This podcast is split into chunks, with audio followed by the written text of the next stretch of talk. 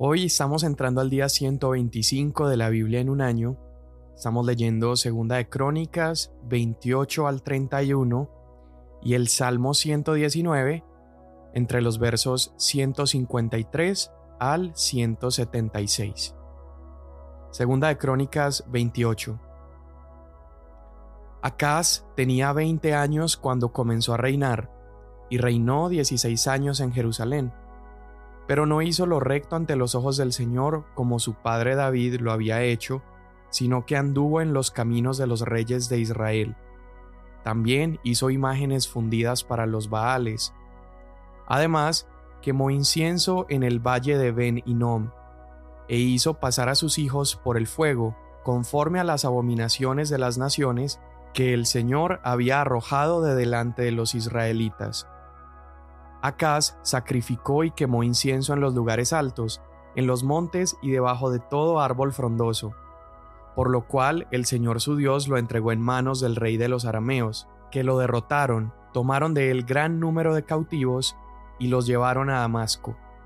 Y también él fue entregado en manos del rey de Israel, el cual lo hirió con gran mortandad. Porque Peca, hijo de Remalías, mató en Judá a ciento veinte mil en un día, todos hombres valientes, porque habían abandonado al Señor Dios de sus padres. Y Sicri, hombre poderoso de Efraín, mató a Maasías, hijo del rey, y a Azricam, mayordomo de la casa, y a Elcana, segundo después del rey. Los israelitas se llevaron cautivos de sus hermanos a doscientas mil mujeres, hijos e hijas, y tomaron también mucho botín de ellos y se llevaron el botín a Samaria, pero había allí un profeta del Señor llamado Oded, y éste salió al encuentro del ejército que venía a Samaria y les dijo, Porque el Señor, Dios de sus padres, estaba lleno de ira contra Judá, los ha entregado en sus manos, y ustedes los han matado con una furia que ha llegado hasta el cielo. Y ahora se proponen subyugar a los hijos de Judá y de Jerusalén como sus esclavos y esclavas, ¿No tienen ciertamente transgresiones de parte de ustedes contra el Señor su Dios? Ahora pues, óiganme, y devuelvan a los cautivos que capturaron de sus hermanos, porque el furor de la ira del Señor está contra ustedes. Entonces algunos de los jefes de los hijos de Efraín, Azarías, hijo de Johanán, Berequías, hijo de Mesilemot, Ezequías, hijo de Salum, y Amasa, hijo de Hadlai, se levantaron contra los que venían de la batalla, y les dijeron, No traigan aquí a los cautivos, porque se proponen traer sobre nosotros culpa contra el Señor, añadiendo a nuestros pecados y a nuestra culpa, porque nuestra culpa es grande, y el furor de su ira está contra Israel. Entonces los hombres armados dejaron a los cautivos y el botín delante de los oficiales y de toda la asamblea, y se levantaron los hombres que habían sido designados por nombre y tomaron a los cautivos, y del botín vistieron a todos los desnudos y les dieron vestidos y sandalias. También les dieron de comer y de beber y los ungieron, y a todos los débiles los condujeron en asnos y los llevaron a Jericó, ciudad de las palmeras, a sus hermanos. Entonces regresaron a Samaria. En aquel tiempo el rey Acaz envió a pedir ayuda a los reyes de Asiria, porque los edomitas habían venido de nuevo y atacado a Judá y se habían llevado algunos cautivos. También los filisteos habían invadido las ciudades de las tierras bajas y del Negev de Judá, y habían tomado Bet-Semes, Ajalón, Gederot y Soco con sus aldeas, Timna con sus aldeas y Gimso con sus aldeas, y se establecieron allí. Porque el Señor humilló a Judá a causa de Acaz, rey de Israel, pues él había permitido el desenfreno en Judá y fue muy infiel al Señor, y vino contra él Tilgat Pilneser, rey de Asiria, y lo afligió en vez de fortalecerlo. Pues Acaz había tomado una porción del tesoro de la casa del Señor, del palacio del rey y de los príncipes, y la había dado al rey de Asiria, pero no le sirvió de nada. Y en el tiempo de su angustia, este rey Acaz fue aún más infiel al Señor Sacrificaba a los dioses de Damasco que lo habían derrotado y decía, por cuanto los dioses de los reyes de Aram los ayudaron, sacrificaré a ellos para que me ayuden. Pero ellos fueron su ruina y la de todo Israel. Además, cuando Acaz recogió los utensilios de la casa de Dios, hizo pedazos los utensilios de la casa de Dios, cerró las puertas de la casa del Señor e hizo para sí altares en cada rincón de Jerusalén. En cada ciudad de Judá hizo lugares altos para quemar incienso a otros dioses, y provocó a ira al Señor, Dios de sus padres. Los demás hechos de Acaz y todos sus caminos, los primeros y los postreros, están escritos en el libro de los reyes de Judá y de Israel. Acaz durmió con sus padres y lo sepultaron en la ciudad, en Jerusalén, pues no lo pusieron en los sepulcros de los reyes de Israel. Su hijo Ezequías reinó en su lugar. Ezequías comenzó a reinar cuando tenía 25 años y reinó 29 años en Jerusalén. El nombre de su madre era Abías, hija de Zacarías. Ezequías hizo lo recto ante los ojos del Señor conforme a todo lo que su padre David había hecho. En el primer año de su reinado, en el mes primero, abrió las puertas de la casa del Señor y las reparó. Hizo venir a los sacerdotes y a los levitas y los reunió en la plaza oriental. Entonces les dijo, Óiganme levitas, santifíquense ahora y santifiquen la casa del Señor Dios de sus padres, y saquen lo inmundo del lugar santo porque nuestros padres han sido infieles y han hecho lo malo ante los ojos del Señor nuestro Dios. Lo han abandonado, han apartado sus rostros de la morada del Señor y le han vuelto las espaldas. También han cerrado las puertas del pórtico y han apagado las lámparas, y no han quemado incienso ni ofrecido holocausto en el lugar santo al Dios de Israel. Por tanto, la ira del Señor vino contra Judá y Jerusalén, y él los hizo objeto de espanto, de horror y de burla, como ustedes lo ven con sus propios ojos. Por eso nuestros padres han caído a espada, y nuestros hijos y nuestras hijas y nuestras mujeres están en cautividad a causa de esto. Ahora he decidido en mi corazón hacer un pacto con el Señor Dios de Israel, para que el ardor de su ira se aparte de nosotros. Hijos míos, no sean ahora negligentes, porque el Señor los ha escogido a fin de que estén delante de Él para servirle y para ser sus ministros y quemar incienso. Entonces se levantaron los levitas, Mahat, hijo de Amasai, y Joel, hijo de Azarías, de los hijos de los coatitas, y de los hijos de Merari, Sis, hijo de Abdi, y Azarías, hijo de Gelalelel, y de los gersonitas, Joa, hijo de Sima, y Edén, hijo de Joa. De los hijos de Elisafán, Simri y Jehiel, y de los hijos de Asaf, Zacarías y Matanías, de los hijos de Emán, Jehiel y Simei, y de los hijos de Jedutún, Semaías y Uziel. Estos levitas reunieron a sus hermanos, se santificaron y entraron para limpiar la casa del Señor conforme al mandamiento del rey, según las palabras del Señor. Los sacerdotes entraron al interior de la casa del Señor para limpiarla, y sacaron al atrio de la casa del Señor todas las cosas inmundas que hallaron en el templo del Señor. Entonces los levitas las recogieron para llevarlas fuera al torrente Cedrón. Comenzaron la santificación el primer día del mes primero, y el octavo día del mes entraron hasta el pórtico del Señor. Entonces santificaron la casa del Señor en ocho días, y terminaron el día dieciséis del mes primero. Después fueron al rey Ezequías y le dijeron, Hemos limpiado toda la casa del Señor, el altar del holocausto con todos sus utensilios y la mesa del pan de la proposición con todos sus utensilios. Además, todos los utensilios que el rey Acaz en su infidelidad había desechado durante su reino, los hemos preparado y santificado, y ahora están delante del altar del Señor. Entonces el rey Ezequías se levantó temprano, reunió a los príncipes de la ciudad y subió a la casa del Señor. Y trajeron siete novillos, siete carneros, siete corderos y siete machos cabríos como ofrenda por el pecado del reino, por el santuario y por Judá. El rey ordenó a los sacerdotes, los hijos de Aarón, que los ofrecieran sobre el altar del Señor. Mataron los novillos, y los sacerdotes recogieron la sangre y la esparcieron sobre el altar. También mataron los carneros y esparcieron la sangre sobre el altar Asimismo, mataron los corderos y esparcieron la sangre sobre el altar. Después, trajeron los machos cabríos de la ofrenda por el pecado del rey y de la asamblea, y pusieron sus manos sobre ellos. Los sacerdotes los mataron y purificaron el altar con su sangre como expiación por todo Israel, porque el rey había ordenado el holocausto y la ofrenda por el pecado por todo Israel. Luego Ezequías situó a los levitas en la casa del Señor con címbalos, con arpas y con liras, conforme al mandamiento de David y de Gad, el vidente del rey, y del profeta Natán, porque el mandamiento procedía del Señor por medio de sus profetas. Los levitas se colocaron con los instrumentos musicales de David y los sacerdotes con las trompetas. Entonces Ezequías mandó ofrecer el holocausto sobre el altar.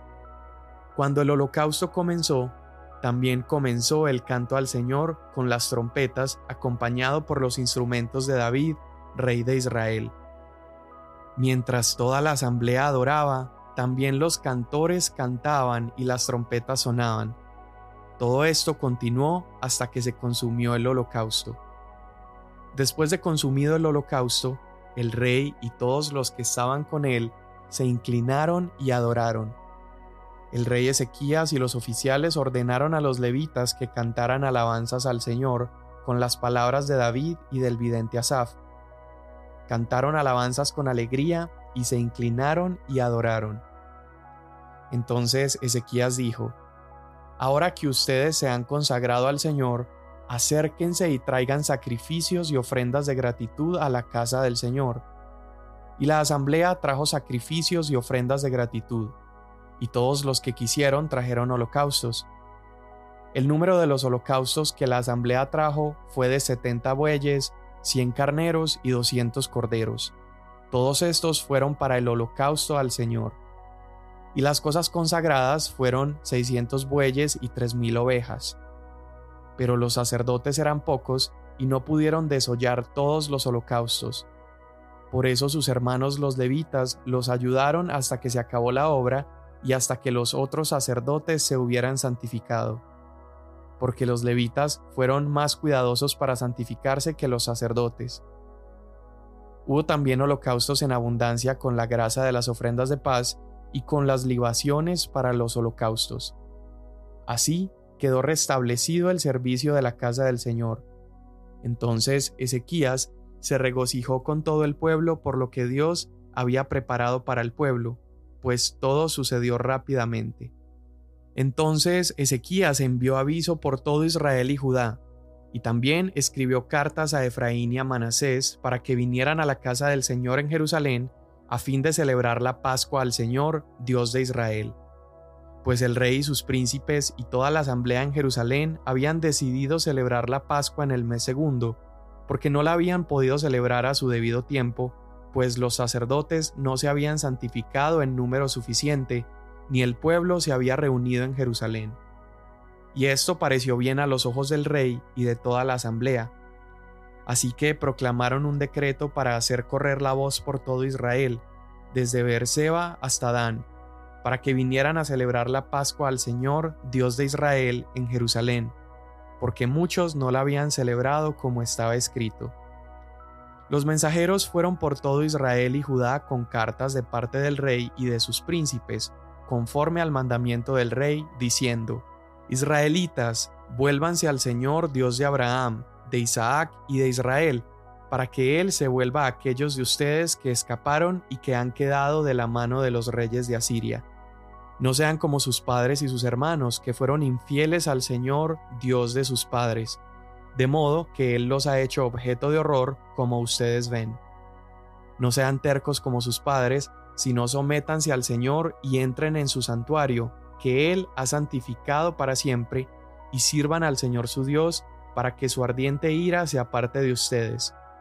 Porque si se vuelven al Señor, sus hermanos y sus hijos hallarán compasión delante de los que los llevaron al cautiverio, y volverán a esta tierra, porque el Señor su Dios es clemente y compasivo, y no apartará su rostro de ustedes si se vuelven a Él.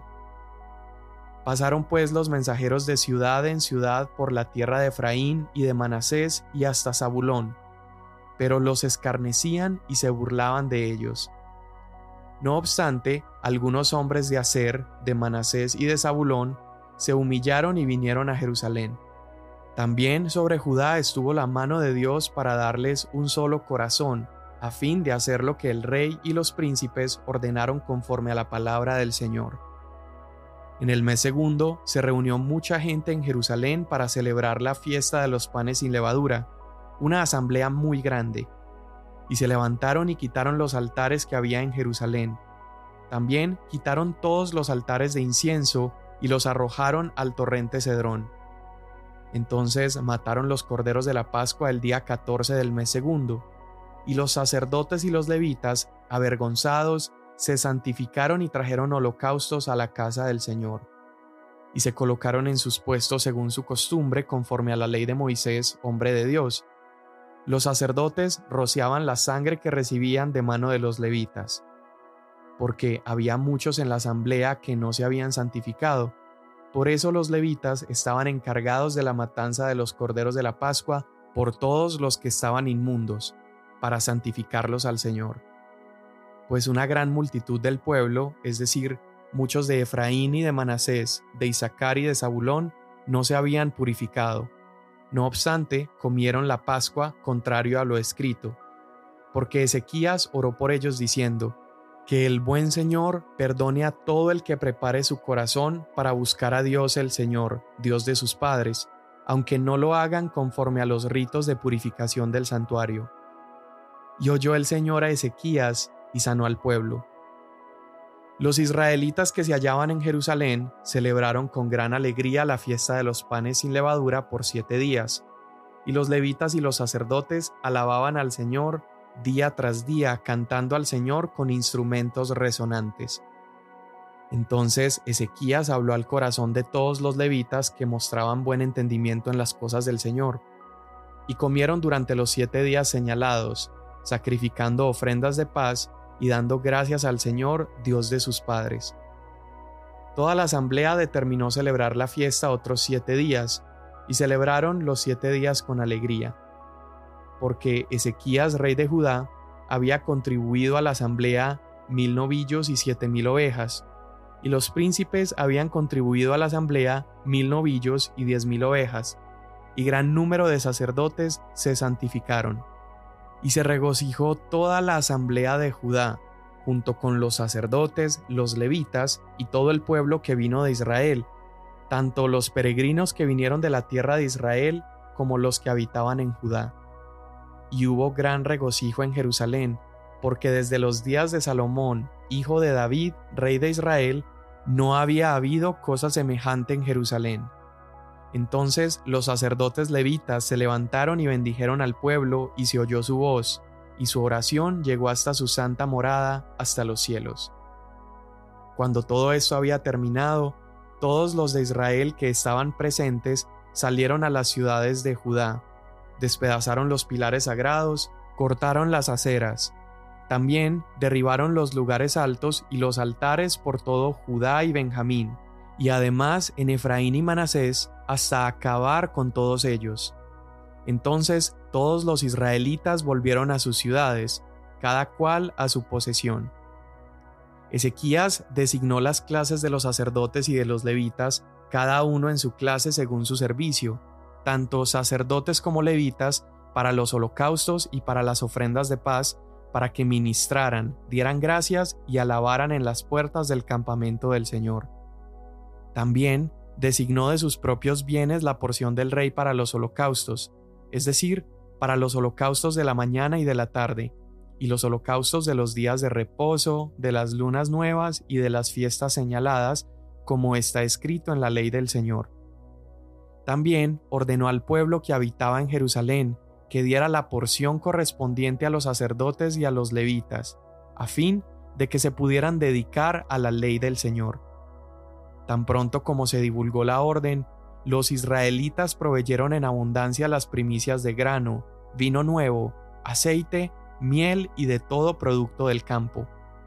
Trajeron el diezmo de todo en abundancia los israelitas y los de Judá, que habitaban en las ciudades de Judá, trajeron el diezmo de bueyes y ovejas, y el diezmo de las cosas sagradas dedicadas al Señor su Dios, y los depositaron en montones. En el mes tercero comenzaron a formar los montones y los terminaron en el mes séptimo.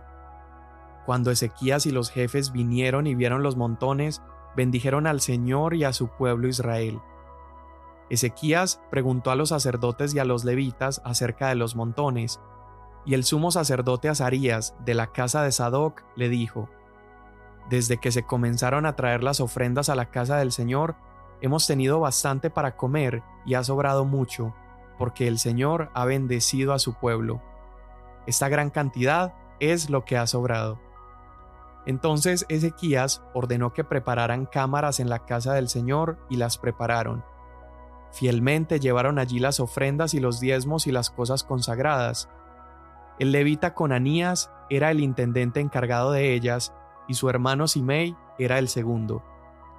Keiel, Asasías, Nahat, Asael, Jerimot, Josabad, Eliel Ismaquías, Mahat y Benaía eran inspectores bajo el mando de Conanías y de Simei su hermano, por nombramiento del rey Ezequías, y Azarías era el oficial principal de la casa de Dios. El levita Coré, hijo de Imna, portero de la puerta oriental, estaba a cargo de las ofrendas voluntarias hechas a Dios, para repartir las ofrendas dedicadas al Señor y las cosas santísimas.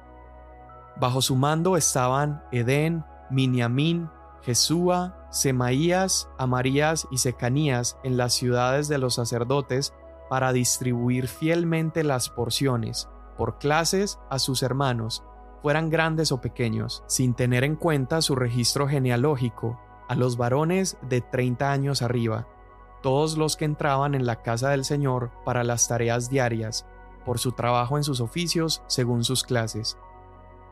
Los sacerdotes estaban inscritos genealógicamente conforme a sus casas paternas, y los levitas de 20 años arriba según sus oficios y sus clases. El registro genealógico incluía a todos sus niños pequeños, sus mujeres, sus hijos y sus hijas de toda la asamblea, porque fielmente se congregaban en santidad. También para los hijos de Aarón, los sacerdotes que estaban en las tierras de pasto de sus ciudades o en cualquiera de las ciudades había hombres que estaban designados por nombre para distribuir porciones a todo varón entre los sacerdotes y a todos los inscritos genealógicamente entre los levitas. Así hizo Ezequías por todo Judá, y él hizo lo bueno, lo recto y lo verdadero delante del Señor su Dios. Y toda obra que emprendió en el servicio de la casa de Dios, por ley y por mandamiento buscando a su Dios, lo hizo con todo su corazón y prosperó Salmo 119, desde el verso 153 al 176. Mira mi aflicción y líbrame, porque no me olvido de tu ley. Defiende mi causa y redímeme, vivifícame conforme a tu palabra. Lejos está de los impíos la salvación, porque no buscan tus estatutos. Muchas son, oh Señor, tus misericordias. Vivifícame conforme a tus ordenanzas. Muchos son mis perseguidores y mis adversarios, pero yo no me aparto de tus testimonios. Veo a los malvados y me repugnan, porque no guardan tu palabra. Mira cuánto amo tus preceptos, vivifícame Señor conforme a tu misericordia. La suma de tu palabra es verdad, y eterna cada una de tus justas ordenanzas. Príncipes me persiguen sin causa, pero mi corazón teme tus palabras. Me regocijo en tu palabra como quien haya un gran botín Aborrezco y desprecio la mentira, pero amo tu ley. Siete veces al día te alabo a causa de tus justas ordenanzas. Mucha paz tienen los que aman tu ley, y nada los hace tropezar. Espero tu salvación, Señor, y cumplo tus mandamientos. Mi alma guarda tus testimonios y en gran manera los amo. Guardo tus preceptos y tus testimonios, porque todos mis caminos están delante de ti. Que llegue mi clamor ante ti, Señor, conforme a tu palabra, dame entendimiento. Llegue mi súplica delante de ti, líbrame conforme a tu palabra. Que profieran mis labios alabanzas, pues tú me enseñas tus estatutos. Que cante mi lengua de tu palabra, porque todos tus mandamientos son justicia. Que esté pronta tu mano a socorrerme, porque tus preceptos he escogido. Anhelo tu salvación, Señor, y tu ley es mi deleite que viva mi alma para alabarte, y que tus ordenanzas me ayuden. Me he descarriado como oveja perdida. Busca a tu siervo, porque no me olvido de tus mandamientos. Amén. Con esto terminamos el Salmo 119, que es el capítulo y el salmo más largo en toda la Biblia. Un salmo que definitivamente exalta el valor de la palabra de Dios. Y ahora en Segunda de Crónicas 28 al 31 estamos leyendo acerca de los reyes Acaz y Ezequías, eh, dos reyes muy contrastantes. Acaz, un rey muy perverso que sacrificó a sus hijos, se entregó a la idolatría, y Ezequías, un rey impresionante, un rey que hizo tantas reformas, un rey tan bueno, y Ezequías comienza a reinar después de que Acaz su padre muere el Señor lo lleva a percatarse de quizás lo malo que había hecho su padre, lo abandonado que estaba el templo, y entonces Ezequías em, empieza a liderar esta gran reforma religiosa en Judá. Él restaura el servicio al templo, empieza a purificar el lugar santo y también hace algo tremendo y es que ordena la celebración de la Pascua, que había sido descuidada por, por muchos años. Ezequías destruye los altares, los lugares de culto a otros ídolos y también despidió a los sacerdotes que no seguían las leyes de Dios. Todo esto demuestra un montón de autoridad por su parte y además un celo por el templo, un celo por la casa de Dios. También bajo su liderazgo vemos cómo el pueblo de Judá empieza a volverse a Dios y termina el texto diciéndonos que el pueblo recibió bendiciones y prosperidad en todo lo que emprendían. En uno de estos llamados de atención que hace el rey, siento que cabemos nosotros y podemos identificarnos ahí. El rey les dice, porque nuestros padres han sido infieles y han hecho lo malo ante los ojos del Señor nuestro Dios, lo han abandonado, han apartado sus rostros de la morada del Señor y le han vuelto las espaldas. Esto lo leemos y pensamos, ¿cómo Israel pudo hacer esto? Pero la verdad es que es la manera en la que la Biblia describe que nosotros hemos vivido. Dice la palabra de Dios en Romanos que todos hemos pecado que no hay un solo justo, no hay nadie que haga lo bueno. En otras palabras, todos nosotros cabemos bajo esa descripción de los padres infieles. Y por lo tanto nosotros también necesitamos una reforma, necesitamos una transformación en nuestro corazón. Y así como Ezequías purificó el templo porque empieza a limpiar todos los altares, empieza a restaurar todos los utensilios que habían sido profanados o destruidos, Ezequías purifica el templo y asimismo, 700 años después, uno de sus descendientes purificaría el templo también. En Mateo capítulo 21 en el Nuevo Testamento, la palabra nos cuenta cómo Jesús llega al templo y él ve las mesas de los cambistas y de los vendedores de palomas que estaban ahí en el, en el atrio exterior, en el atrio general del templo, y Jesús empieza a volcar esas mesas y lleno de, de esta ira santa, este celo, él empieza a citar y dice, escrito está, mi casa será llamada casa de oración para todas las naciones, pero ustedes la convirtieron en una cueva de ladrones. Inmediatamente después de esta purificación que Jesús hace, mira lo que empieza a pasar, se acercan cojos, ciegos, y dice ahí en la Biblia, en Mateo 21, que los niños gritaban en el templo, Osana al Hijo de David. ¿Te acuerdas lo que acabamos de leer? ¿Qué es lo que sucedió cuando Ezequías purificó el templo? Dice que los levitas, el pueblo, la gente alrededor comenzó a adorar al Señor. Es lo mismo que vemos acá en Mateo 21. Y esto tiene unas implicaciones impresionantes para nuestra vida. Hay que recordar que el templo en la época de Jesús era el templo que Herodes había reconstruido y este templo tenía varios patios Tenía el patio o el atrio exterior, que era donde estaban los gentiles, era el espacio más grande, ahí podían estar los, los cojos, los hombres, mujeres, gentiles, y tanto judíos como gentiles que quisieran acercarse a Dios podían estar allí. Pero había algo que ocurría en ese atrio, y es que cambistas y vendedores de animales para el sacrificio se ponían en ese lugar porque las personas que venían al templo desde otras ciudades, incluso desde otras naciones, como no era conveniente para ellos cargar animales desde sus ciudades, entonces ellos traían dinero, cambiaban dinero ahí en el atrio exterior, compraban animales y entonces iban a sacrificarlos.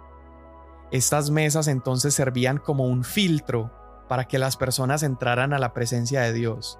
Es decir, antes de ir más profundo tenían que hacer estas transacciones y entonces entrar a la presencia. Jesús nos está mostrando que así como Ezequías, el deseo de él era purificar esa entrada al templo. Y él dijo, mi casa será llamada casa de oración para todas las naciones, no solo para los judíos, sino para todos los pueblos de la tierra. Y en otras palabras, eso que Jesús estaba haciendo al volcar las mesas era decir, yo estoy airado contra todo aquello que se interpone entre las naciones y mi presencia. Estoy airado contra todo requisito, contra toda transacción, contra toda idea de que yo necesito ganarme la entrada a la presencia de Dios. Porque toda idea que nace en nuestros corazones, que necesitamos comprar nuestro lugar en la casa, Jesús la desbarató cuando Él mismo pagó el precio más alto para darnos entrada en su presencia. Señor Jesús, hoy te damos gracias por ese celo santo Gracias porque has purificado, Señor, el templo, porque has limpiado, Señor, ese acceso que nos impedía acercarnos libremente a la presencia. Señor, hoy te damos gracias porque asimismo día a día purificas nuestra vida, este nuevo templo donde el Padre ha decidido habitar en nosotros. Por último, Señor, hoy te rogamos que toda idea transaccional en nuestros corazones, toda idea que nos haga creer que necesitamos hacer, alcanzar o ganarnos nuestro favor, que tú la derribes en el nombre de Jesús y que comprendamos que es únicamente por gracia que tenemos entrada a tu presencia. Te damos gracias en el nombre de Cristo Jesús. Amén. Mañana nos vemos.